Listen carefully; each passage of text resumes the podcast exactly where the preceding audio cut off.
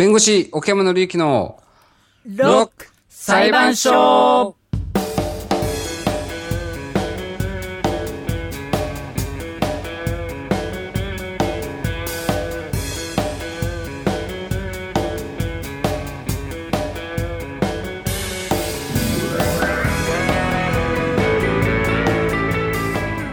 破天荒なロックアーティストたちが日々繰り広げ巻き込まれる珍事惨事の数々。しかしそれは私たちの身の回りにも起こりうる出来事とどこかつながっています。そんな時にきっと役に立つ法律や裁判にまつわる知識と知恵を北海道アンビシャス総合法律事務所の奥山紀之弁護士と一緒に今日も学んでいきましょご機嫌いかがでしょう？ロックのクロート河野由伸です。うロックの付き人篠木千里です。さあ今日も早速、はい。奥山さん呼んでみたいと思います、はい。奥山さん。奥山さん。奥山です。よろしくお願いします。よろしくお願いしよろしくお願いしまます。すえーうんちょうど考えてみれば、うんうんうんうん。まあ3月末、4月はこれ聞いていただいてると思うんですけど、はいはい。ちょうど1年前はあのロックダウンしてたじゃないですか。そうですね。うん。ね、緊急事態宣言初めてで、うんみんな仕事も休み、うん。どこも行かず、家にいて、うん。からの、なんかこの1年で、うんあの、これまで使ってた人はもちろんなんだけど、そうでもなかった人も多分 SNS をすごく使うようになってたんですよ。そうですね。うん。本当それはそう思いますね。うんうん。うん。ね、さすがにまあちょっとやってみようかとか、うん。うんうん。それで、ここ数ヶ月で日本に上陸してきてすごく流行ってるクラブハウスっていう、はい。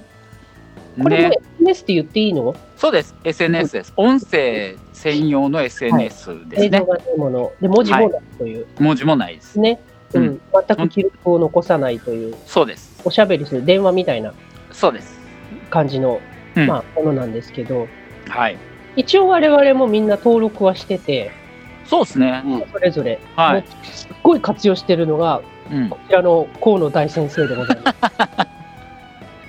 そうですね。うんまああのうんえっと始めたのがえっと1月の30日なんですよ。うん今年の。こういうの分かるの？自分がいつ始めたあのえっとねログインしてもらってうんうん自分のプロフィールのとこ行くじゃないですか。うんで一番下にあのノミネーションされた人あがー出てくるんですけど、そこの上にねジョインした日にちがね書いてあるんですよ。私1月29日ですね。おあいや俺より早いんだ。ほん本当だね私、1月30日です。あじゃあ一緒だ。あ、じゃあ河野さんが入ってすぐぐらいかな、岡山さんね。うん多分。岡山さんも結構早いですね。早いですね奥山さんね。早いですね。でもまあ、この、うんと2月、はい3月、2ヶ月の間に、うんものすごい活用してる人は河野さんです。まあそうですね、今、うんえっと、フォロワーさんが1800人。すごいな。すごい。すごいですね。はい。そうですね。1800 1800人。はい。まあ、あの、はい。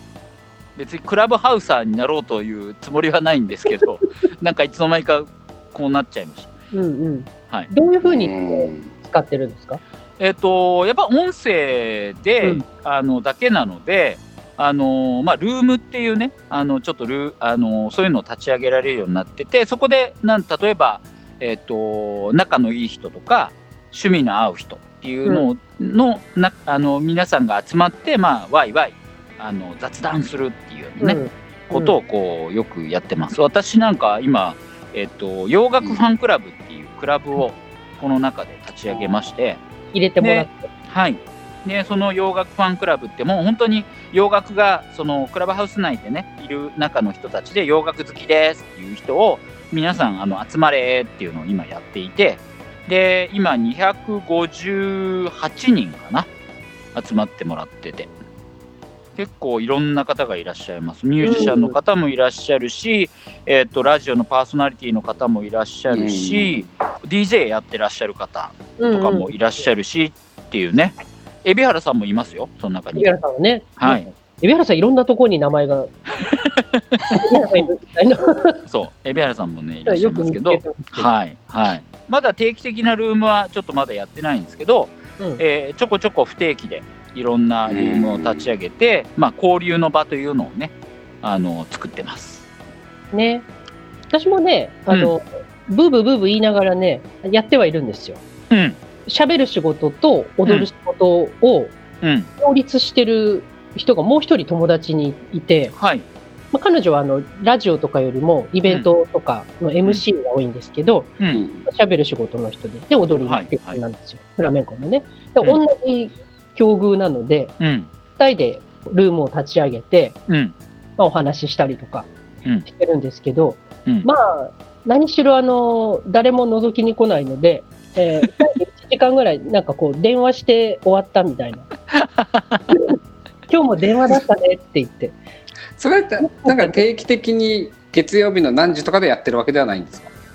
ではないんですよ。その都度、まあ、週に1回ぐらいやってるんですけど、うんでもあの、クラブハウスって、その、一応こう、スケジュールで予告が出せるんですよね。大丈夫できます。だから、この何々のお話のルームやりますっていうそうそうそう。のが、まあ、すぐ流れてっちゃうんだけど、情報もダーッと出てきて。そうなんですよね。うん。で、あれが立ち上げると、その誰に告知がいくかっていうと、うん。相互フォローしてもらってる人たちにバッて一気に行くんですよ。うん。うん。なのでうん、あのいわゆる相互フォローしてる数が多い人は、うん。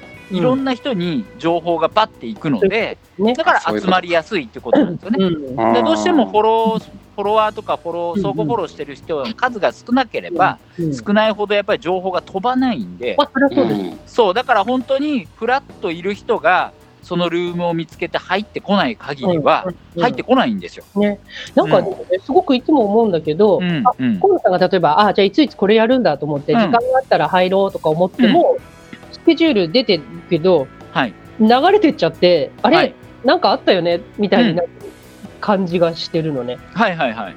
それをね、解消する方法が、左にスワイプすると、はいはい。自分が相互フォローしてる人たちうんうん、うん。が、今どこのはいはい。ルームに入ってるかっていうのが、全部出てくるんですよ。出ますね。でもさ、これもさ、膨大な量じゃないですか。えっ、と、まあ、結局、相互フォローしてれば、私なんか1800人とフォローあの相互フォローしちゃってるので、うん。あのものすごい数が出てくるんですけど、はい、あのそこで探すの大変っていうのはあるんですけど、結構ね、大変ですよね。私ももう225人になったので、おーすごいすごい。それなりにうん、数としては結構多いじゃないですか。もう多いですね。うん200人多い多い。すごい長いから、うんうんもう探すの大変になっ大てき変大変。たんですよね。そそう。その辺がね、まあそういうタイプの SNS なんだなと思う。うそうですね。だからまだあのこの SNS 自体はえっと、うんアップデートを日々日々なんかこうやっうんてる、あの SNS なので、うんまあどんどんいろんな機能がねあの、はい追加しされていくんで、あの便利にはなっていくと思います。うん。で、まあもしこのね番組聞かれてる方で、クラブハウスやってるよっていう人がうんいらっしゃれば、私も本本名で入ってますんで、はい。探してもらえれば、洋楽ファンクラブをフォローしたりとかね。フォローしていただければですね、フォローします。さあ、それでは、はい今日も参りましょう。はいえー今日奥山さんに弁護していただくアーティストは誰でしょうか？はい、今日はですね、えープリティリッキーっていうね、あのーラップグループ、ヒップホップグループのダイヤモンド・ブルースミスで行ってみたいと思います。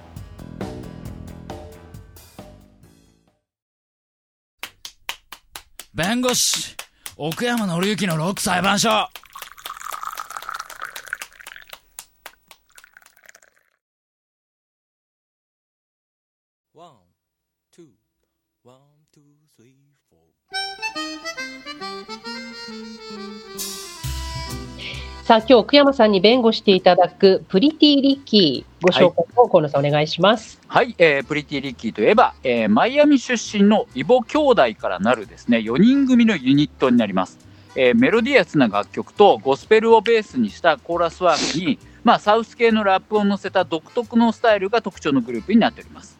で2005年にアトランティックレコードと、えー契約をいたしまして、えー、とデビューアルバム「 Bluestars」がミリオンに届くセールスを記録しました。まあそれでねセンセーションを巻き起こしまして、えー2007年のセカンドアルバム「えー Late Night Special」は全米初登場1位に、えー輝きまして一躍 R&B ヒップホップ界をリードするスーパーグループに成長いたしました。でメンバーの、えーと、プレジャー P がソロ活動のため脱退しまして新たなリードシンあのシンガーを迎えサードアルバム「えーと、80s Babies」を準備してたんですがちょっと音源の流出など問題がありましてお蔵入りとなりまして、えー、アトランティックレコードと契約も終了。でその後2009年にインディインディーレベルから、えー、新作「プリティリッキー」をリリース。えー、しかしですね、まあ、2010年には、えー、スリック M っていうね、メンバーが薬物中毒の治療のためにメンバーから外れるなど、まあ、不安定なあ状況が続きまして、2012年にグループは、えー、残念ながら解散となっているということです。さあ、そんなグループなんですけれども、はい。えー、まあ、去年の9月です。その時で新型コロナウイルスの感染者780万人を突破したのがアメリカだったんですけれども、はい、でまあ、当然あの、給付金というものがあるわけですね。うん、そうですね。で、新型コロナ給付金100万ドル、はい。1億円以上を不正受給した挙句、うん、そのお金でフェラーリを買うなど、豪遊を繰り返した悪徳ラッパーが逮捕されたというニュースがあります。ティリッキーのラッパー、はい、ダイヤモンド・ブルースミス被告でございます。そうそうです、そうです。やり上がりました。えー、地元当局に郵便通信詐欺罪などで逮捕・起訴されました。えー、1700万ドル、およそ18億円を超える新型コロナ給付金の不正受給に加担したと報じられているということなんです。うんで、えー、スミスは偽造した書類で中小企業救済目的の PPP ローンから多額の借り入れをした挙句、うん、不正受給した給付金で9万6000ドル、およそ1000万円のフェラーリを購入、うん、えー、またベルサーチで買い物、ホテルやカジノで2万7000ドル以上、えー、290万、300万ぐらいの合流をしたということですが、えー、この今回の不正受給、ものすごい額なことからも分かるように、はい、大掛かりな組織的な犯罪ということで、他にも少なくとも12人が起訴され、合計17億円が不正受給されていたということだそうです。なるほど。まあ、ちなみにフェラーリは当局に押収されております。なるほどね。はい。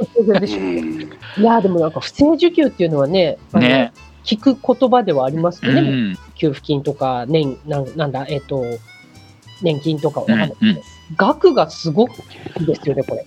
ねこれはちょっとすごい額だよね。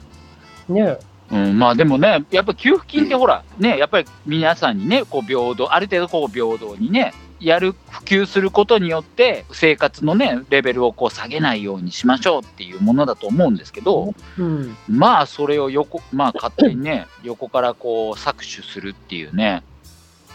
うんねまあ、企業の救済の給付金ということだから、うん、もしかしたらこう、ね、我々がイメージする給付金の額よりもずっと基本的に大きい額なのかもわからないけど、あまあね、でもやっぱスケールがでかいですね、うん、奥山さん、アメリカは。そうですね、ちょっとやっぱり、まあ、ちょどういうふうにしてこういう金額になるのかってちょっと分かりませんけど。ね、はい、ねねまあ、あと、ただやっぱこういう、まあ、同じようなことってやっぱ日本でもあの、うん、あったと思うんですけど、これって、まあ、その世の東西を問わず、まあ、国を問わずですね、まあ、こういうことが起きるんだなっていうのは、なるほどなと思いながら、うん。まあ、聞いていましたけどね。はい。ねでもやっぱり当然、ね、彼らも逮捕してるし、日本だって当然不正になんかすれば罪に問われるわけじゃないですか。うん。詐欺になりますね。詐欺。なるほどね。ね、これはね。はい。と、こう、罪の重さっていうのはどのくらいのものなんですかね。と、まあ、その初初犯かどうかとかと、その不正受給した金額がどうかっていうあのことによっても、まあ、変わってくるので。なるほど。まあ、なな一概にはああの何とも言えないわけですけれども、まあ、決してあの軽い罪ではなくてあの、うん、うんと10年以下の懲役っていう形になってるんですね。う。ん、法律の規定の仕方でもいきなり 10, 10年とかっていうふうにはなんないから、うんうん、まあ、そのあたりのその犯犯情と言いますけどねそういうようなことで、あの実際の罪は、はい、あの決まっていくということですよね。でただ、あの日本でもそのうんと、こういうことが起きて逮捕されたりだとかした時に、うん、あの実名で報道されたりするじゃないですか。はい。あります。うん、だそっちの方がやっぱり結構厳しいでかなっていう。あの要はそのさ詐欺になってはい。その刑事手続き上は、まあ、うん。場合によっては執行猶予とかね、うん。なんかそういうふうな感じになっちゃうかもしれないですけど、ああいうふうに名前が出ちゃうとかあの場合によってはその顔も出て、うん。まあ、顔はあんま出ないのかもしれないけど、うん。っていうふうになってしまうと、うん。その社会的な制裁っていう意味ではやっぱすごいそっちの方が。うんああ、なるほどね。う。ん。そっか。そうですよね。うん、でであれなった後ももう活動生活がしづらくなる、うん。なかなか厳しいですよね。しかもそのななんでしょうそのお金をなんか騙し取ったっていう話になっちゃうから、うん。うんまあ、そういう人なんだっていう感じになっちゃいますもんね見られ方がね。ねうんそういう人だよねと思っちゃいますよね。うんやっぱいやい。やいや事情があってとか言ってもいやでもそういう人でしょっていう感じにやっぱなっちゃうから、なるほどね。厳しいよなとは思うんですけどね。なるほどね。まあ、このダイヤモンド・ブルース・ミスなんか、まあね、そうなると、もう完全にその、ね、今後のそのラッパーとしての活動がやっぱり厳しくなってきますよね、そういうね。うんどうどうなんですかね、まあこのこの人がその このこのこの人に関してはなんかどうなんでしょうかねそのこれってあんま関係ないですか？あんま関ひょ係ない。ひょっとしたらなんか、うんあそうだよねっていう感じの受け止められ方かもしれないですけど芸風として込みになっちゃうみたいな。芸風。ちょっとわかんないですよねだって、まあ わかんない。うね。んちょっと違いますもんねその何十万円がどうのとかって世界の話とまあね。違っちゃうから。あの例えばふ不正受給をしようと思ってなかったんだけど、あれ気づいたらなんかそうだってたっていううんこともあったりもするわけですよね。そういうこと、そういうパターンもありますよね。うん、ありますありますしね、あの実際に私も何件か相談を受けたりだとかして、はいはい。でいや全然悪気はなかったけど、うん。まあ、ちょっと資料、なんかちょっとあのい申請しちゃったらお金もらえたみたいな感じで。うんうんうん。でただあのそれが不正受給とかで報道されることによって、まあ、自分もちょっとまずいんじゃないかみたいな思ったんでしょうね。はい。だからそれをじゃあどうやったら返納返返納して大丈夫ですか？返納しない方がいいですか？とか、うん。なんかそんな相談もあったりだとかして、ああ、そうですか。い。やそれはもう、うん、あのそれはぜひ返納しましょうって話になるんですけど、なるけどね。ありますようね。ん。ことを荒立てない方がいいんでしょうか？みたいな。うん。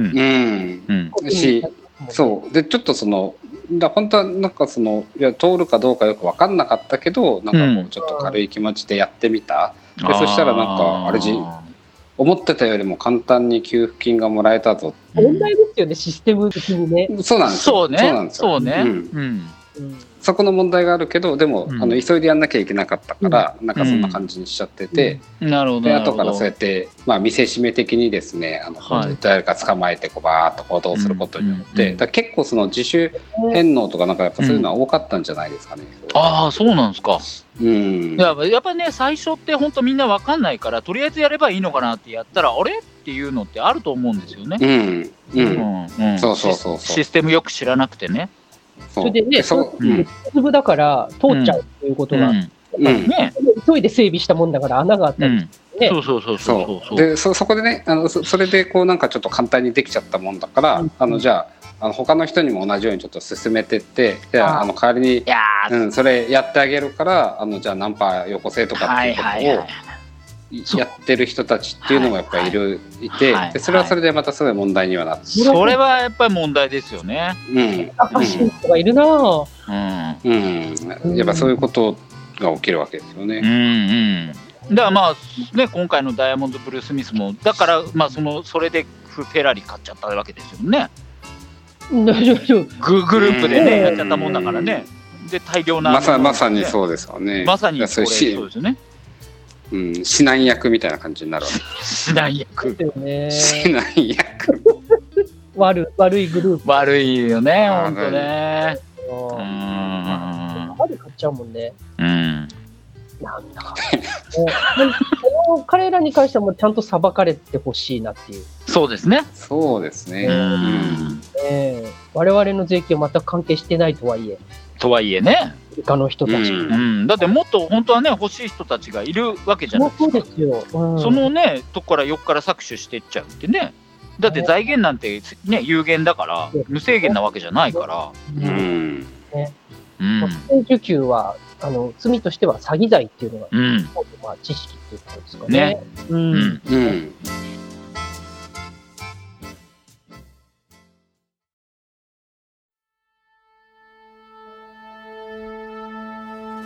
弁護士奥山紀之のロック裁判所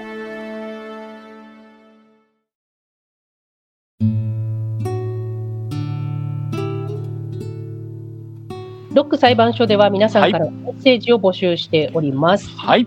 メールの方は、ロック奥山アットマーク j-clamp.com。はい。えーあるいはお聞きの放送局あってインターネット経由などでもメッセージ届きますので、ぜひ、ねアクセスしていただければと思います。はい、お待ちしてます。さあ、そしてですね、来週は誰でしょうか？はい、えー来週はですね、イーグルスとホワイトスネークで行ってみたいと思いまダブル？す。ダブル。なんか重めじゃない？大御所ダブル。すごいお腹いっぱいな。うん。ちょねっとね、大変ですよ。あ大変ですか、うん。うん。ちょっとこれは来週も皆さんに頑張っていただいて、うん。はいうん。ぜひ皆さんもしっかり聞いていただきたいと思います。はい、ここまでのお相手は、ロックの黒と河野由伸と。ロックの付き人、篠木千里と、ロック裁判所最高顧問弁護士奥山紀之でしたロックを通じて法律学習。まあ、それにしても早くコロナ禍終わるといいですね。うん。弁護士奥山紀之のロックロックロッ裁判所裁判所また来週。また来週